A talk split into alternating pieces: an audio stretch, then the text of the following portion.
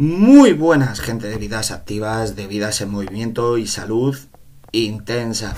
Ya estamos aquí como cada jueves en otro episodio más del canal y recordaros que me podéis escuchar en Spotify, Apple Podcast, Google Podcast, Anchor.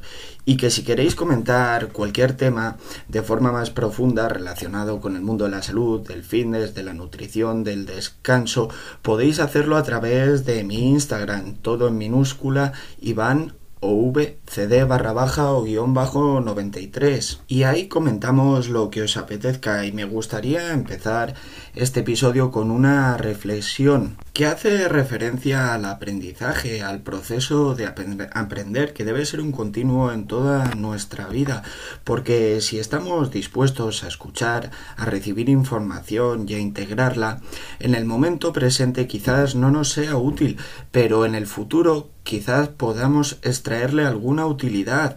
Por eso siempre hay que tener una receptividad a la hora de aprender. Y creedme que durante muchos años yo he llenado mi cabeza con conocimientos que pensaba que no me iban a valer para absolutamente nada y que hoy día sí le puedo sacar un rendimiento. Y si no le hubiera dado la oportunidad a esa gente que me intentó enseñar, si no hubiera tenido la mente abierta, pues seguramente ahora no me aprovecharía de estos conocimientos. Evidentemente existen aprendizajes que no nos son útiles ni en el presente ni lo van a ser en el futuro, pero bueno, nunca está de más saber algo nuevo aunque sea para comentarlo una tarde de cervezas con los amigos en plan anécdota y reírte un poco. Eso siempre está bien. Como conclusión de esta reflexión podemos decir que hay que tener siempre la mente abierta y estar dispuesto a aprender porque todo el mundo te puede enseñar algo aunque no le veas ningún rendimiento, ninguna utilidad en el momento.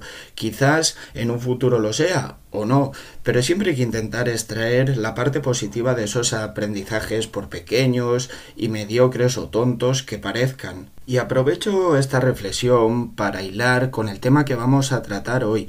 Porque mirad, en el gimnasio, entrenando la fuerza, hay gente que entrena la fuerza de forma estupenda, con unas progresiones en la carga muy, muy buenas, de forma coherente, pero que los conceptos básicos quizás no los aplican de forma correcta o no los conocen. Y conocerlos no va a cambiar su entrenamiento. Si su entrenamiento es correcto ya, lo van a seguir realizando. Pero saber los conceptos básicos les va a ayudar mejor a entender el porqué de las cosas. Con lo cual, desde un punto de vista de la utilidad, pues no va a cambiar absolutamente nada su forma de entrenar y seguramente no cambien sus objetivos, pero sí les puede ser útiles a la hora de comprender por qué hacen las cosas, de comprenderse a ellos mismos y de saber cómo trabajan. Y es que en el episodio de hoy vamos a hablar de la carga, que se tiene un concepto muy equivocado de la carga y de sus componentes o variables, porque ya os digo, normalmente en el gimnasio cuando hablamos de carga la utilizamos este concepto de forma bastante errónea o incompleta. Y bueno, dicho esto, puestos las cartas sobre la mesa, empezamos. Ya estamos aquí y vamos con el tema que nos ocupa hoy, que es el concepto de carga y sus componentes. Decir de este concepto que se puede aplicar a cualquier tipo de entrenamiento, un entrenamiento de fútbol, un entrenamiento de carrera, pero que yo lo voy a aplicar al mundo de la fuerza y al mundo de la fuerza en el gimnasio. Trato este tema porque normalmente en los gimnasios cuando hablamos de carga utilizamos este concepto de forma errónea o incompleta porque asociamos más carga a más kilos que tenemos que meter. Y esto es bastante incompleto porque aumentar los kilos es cierto que va a aumentar la carga, pero va a aumentar respecto al punto de vista de una de las variables, de uno de los componentes de la carga. Con lo cual, la carga es mucho más amplia, es mucho más que los kilos. Y una vez aclarado esto, vamos con la definición de carga o carga de trabajo, que es básicamente el estímulo físico o estímulos al que sometemos nuestro cuerpo con el fin de obtener unas adaptaciones, unas adaptaciones de nuestro organismo, unas adaptaciones físicas, es decir, que obtenga una respuesta al entrenamiento. Antes de seguir os tengo que contar una anécdota y es que cualquier tipo de entrenamiento, de estímulo, por malo e incoherente que sea, siempre va a tener una respuesta ante cualquier organismo, con lo cual por muy incorrecto que sea tu entrenamiento, siempre va a ser mejor que no hacer nada, porque ya, ya os digo, no hay estudios que demuestren que, hay, que haya cuerpos no respondedores ante los estímulos, ante los estímulos, ante cualquier tipo de estímulos. Y con esto vamos a seguir con los componentes de la carga. Los componentes de la carga, el número es variable, depende según el entrenador y según el autor que esté hablando de ellos. Al final yo he llegado a la conclusión de que todos tenemos tres componentes básicos sí o sí y que luego cada uno tiene alguno más accesorio por ejemplo, yo tengo cuatro, pero he visto autores que hablan de hasta siete componentes de la carga. Yo creo que es excesivo, pero bueno, no me voy a meter con el trabajo de mis compañeros porque ellos se podrían meter con el mío y eso no me gustaría. Lo que sí es seguro es que hay tres, que todos los entrenadores y autores hablamos de estos componentes y que yo creo que son inamovibles. Como ya he dicho, yo los voy a aplicar al entrenamiento de la fuerza en una sala de musculación o en un gimnasio. Y comentado esto, vamos con el primer componente de la carga, que es el volumen. Este componente o variable es muy fácil de entender porque hace referencia a la cantidad de trabajo que vamos a realizar, es decir, a cuánto trabajo vamos a hacer. Y la clave está en cómo medir esta cantidad de trabajo, pues muchos lo medirán en tiempo. A mí dentro del gimnasio me gusta medirlo en número de series y número de repeticiones, en volumen total de, de repeticiones generalmente. Pues cuantas más repeticiones hago, el volumen es mayor. Es decir, si trabajo un 4 por 12 es un volumen ligeramente menor que un 5 por 10, porque un 5 por 10 es un volumen de 50 repeticiones y un 4 por 12 es un volumen de 48 repeticiones. Bueno, son volúmenes muy similares, es cierto que podía haber puesto un ejemplo un poquito más distante, pero bueno, que la idea es que a mí el volumen me gusta medirlo en número de repeticiones dentro del gimnasio porque creo que es bastante fácil, bastante intuitivo y es una forma muy fácil de cuantificar este componente de la carga. Y vamos con el siguiente componente que yo creo que es básico y fundamental, de hecho es parte del nombre del canal y es la intensidad que no es ni más ni menos el cuánto de duro puede llegar a ser ese esfuerzo a realizar Mucha gente, y más en deportes aeróbicos, lo miden respecto a la frecuencia cardíaca máxima. Es decir, trabajo a 160 pulsaciones, que eso es un 80% de mi frecuencia cardíaca máxima. Yo dentro del gimnasio no me gusta trabajar con, con frecuencia cardíaca. Prefiero hacerlo con la intensidad respecto a los kilos o al porcentaje de mi 1RM, de mi carga máxima.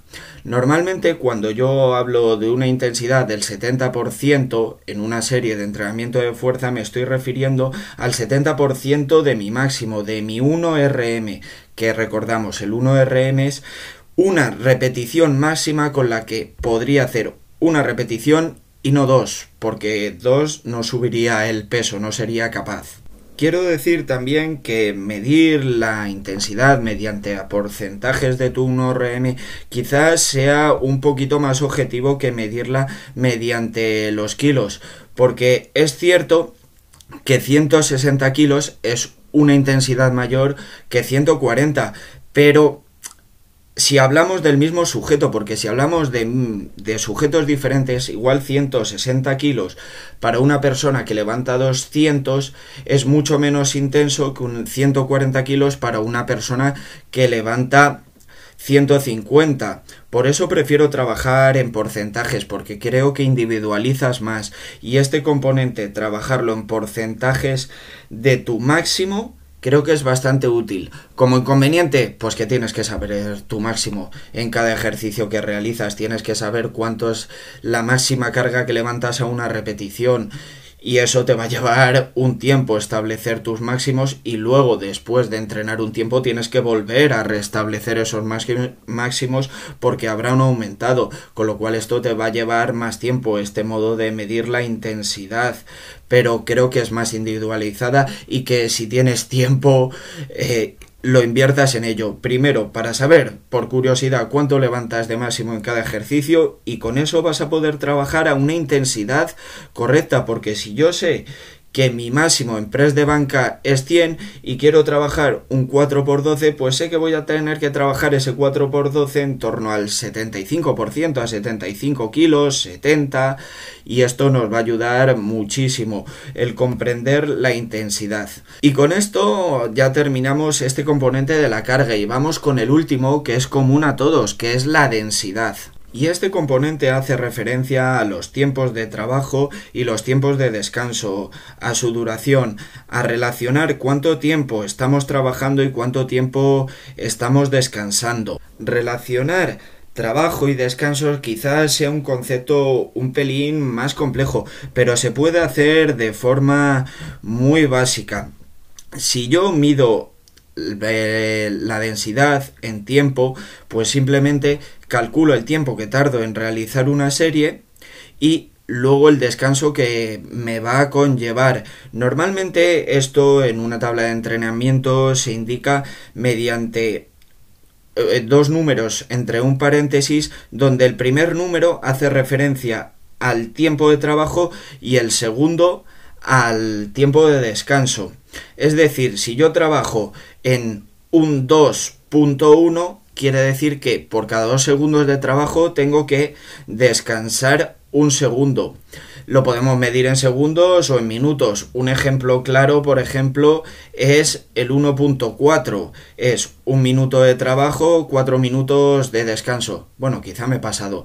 En una, en una serie pesada quizás más bien es un 1.3, un minuto de trabajo, que normalmente no llega un minuto, son 40 segundos, y luego tres minutos de descanso, que normalmente si vamos con prisas no hacemos el descanso completo, hacemos dos minutos o dos minutos y pico. Es un concepto un pelín más complejo y yo creo que a la hora de establecer los componentes de la carga no es tan importante como el volumen y la intensidad. Porque a la hora de establecer una carga total de entrenamiento tenemos que tener en cuenta sus componentes. Y si yo quiero establecer una carga 7, pues lógicamente y meto un volumen 6, mi intensidad va a tener que ser un 1. Así que eso con esos son con los componentes que vamos jugando. La densidad se deja un poquito más de lado porque evidentemente tenemos que adaptar nuestro entrenamiento en el gimnasio a nuestra vida y y si tenemos que realizar un número de ejercicios en un tiempo limitado, pues nos vamos a adaptar a ese tiempo, con lo cual, si yo tengo que meter seis ejercicios en una hora, pues mi densidad va a aumentar, por lógica, porque es que si no, no me va a dar tiempo a acabar el entrenamiento. Y bueno, comentados estos tres primeros componentes de la carga, estas tres primeras variables, vamos con la que para mí es muy importante, pero que muchos autores ni la mencionan, y es la complejidad, la complejidad de los ejercicios, la complejidad de los patrones de movimiento que tengo que realizar, y muchos entrenadores, autores no la comentan, pero yo creo que es fundamental a la hora de establecer una carga y de comprender sus componentes porque no es ni mucho menos lo mismo un movimiento multiarticular de peso libre que un movimiento uniarticular de movimiento conducido en una máquina. Lógicamente, un movimiento que implica más articulaciones es mucho más complejo y un movimiento que va conducido como puede ser un press de banca en la multipower, es mucho más sencillo que un movimiento de peso libre. ¿Cómo cuantificar esta complejidad? Pues aquí viene lo realmente complicado de este componente es muy subjetivo cómo cuantificar la complejidad de un movimiento porque va a depender mucho del sujeto de cada uno. Por ejemplo, a mí el press de banca me sale de manera natural y tiene una complejidad muy baja y sin embargo las tancadas me parecen un movimiento súper complejo. Pero es cierto que dentro de esa subjetividad sí que podemos establecer patrones objetivos. Por ejemplo, los movimientos que implican más articulaciones pues son más complejos que los movimientos uniarticulares. Y los movimientos de peso libre, donde el peso no va guiado por unos raíles o por unas poleas, obviamente son más complejos. Eh, os pongo un ejemplo claro. Por ejemplo, el mismo patrón de movimiento que es flexión y extensión de rodilla y cadera, lo puedo hacer en una sentadilla barra trasera o en una prensa. Lógicamente la complejidad en una sentadilla barra trasera de peso libre es mucho más complicada que la prensa, con lo cual con menor intensidad, con 130 kilos, y en la prensa puedo levantar 200, la carga de la sentadilla con 130 kilos es mucho mayor porque aumenta la complejidad del ejercicio, aunque la intensidad respecto a los kilos totales sea menor porque 130 es menor que 200, la carga total acaba siendo mucho más alta en la sentadilla de 130 que en la prensa de 200 porque el movimiento es mucho más complejo y si no probadlo. Habrá gente que levante 200 de prensa de piernas que es realmente fácil y no tanta gente que levante 130 sentadillas, 130 kilos en back squat, que eso es un peso bastante más complicado. Por eso digo que en un patrón de movimiento exactamente igual que es el de la sentadilla y el de la prensa, la complejidad hace que la carga varíe. Por eso yo tengo bastante en cuenta la, la complejidad en este sentido. Y comentado este último cuarto punto, yo creo que con esto ya ha acabado.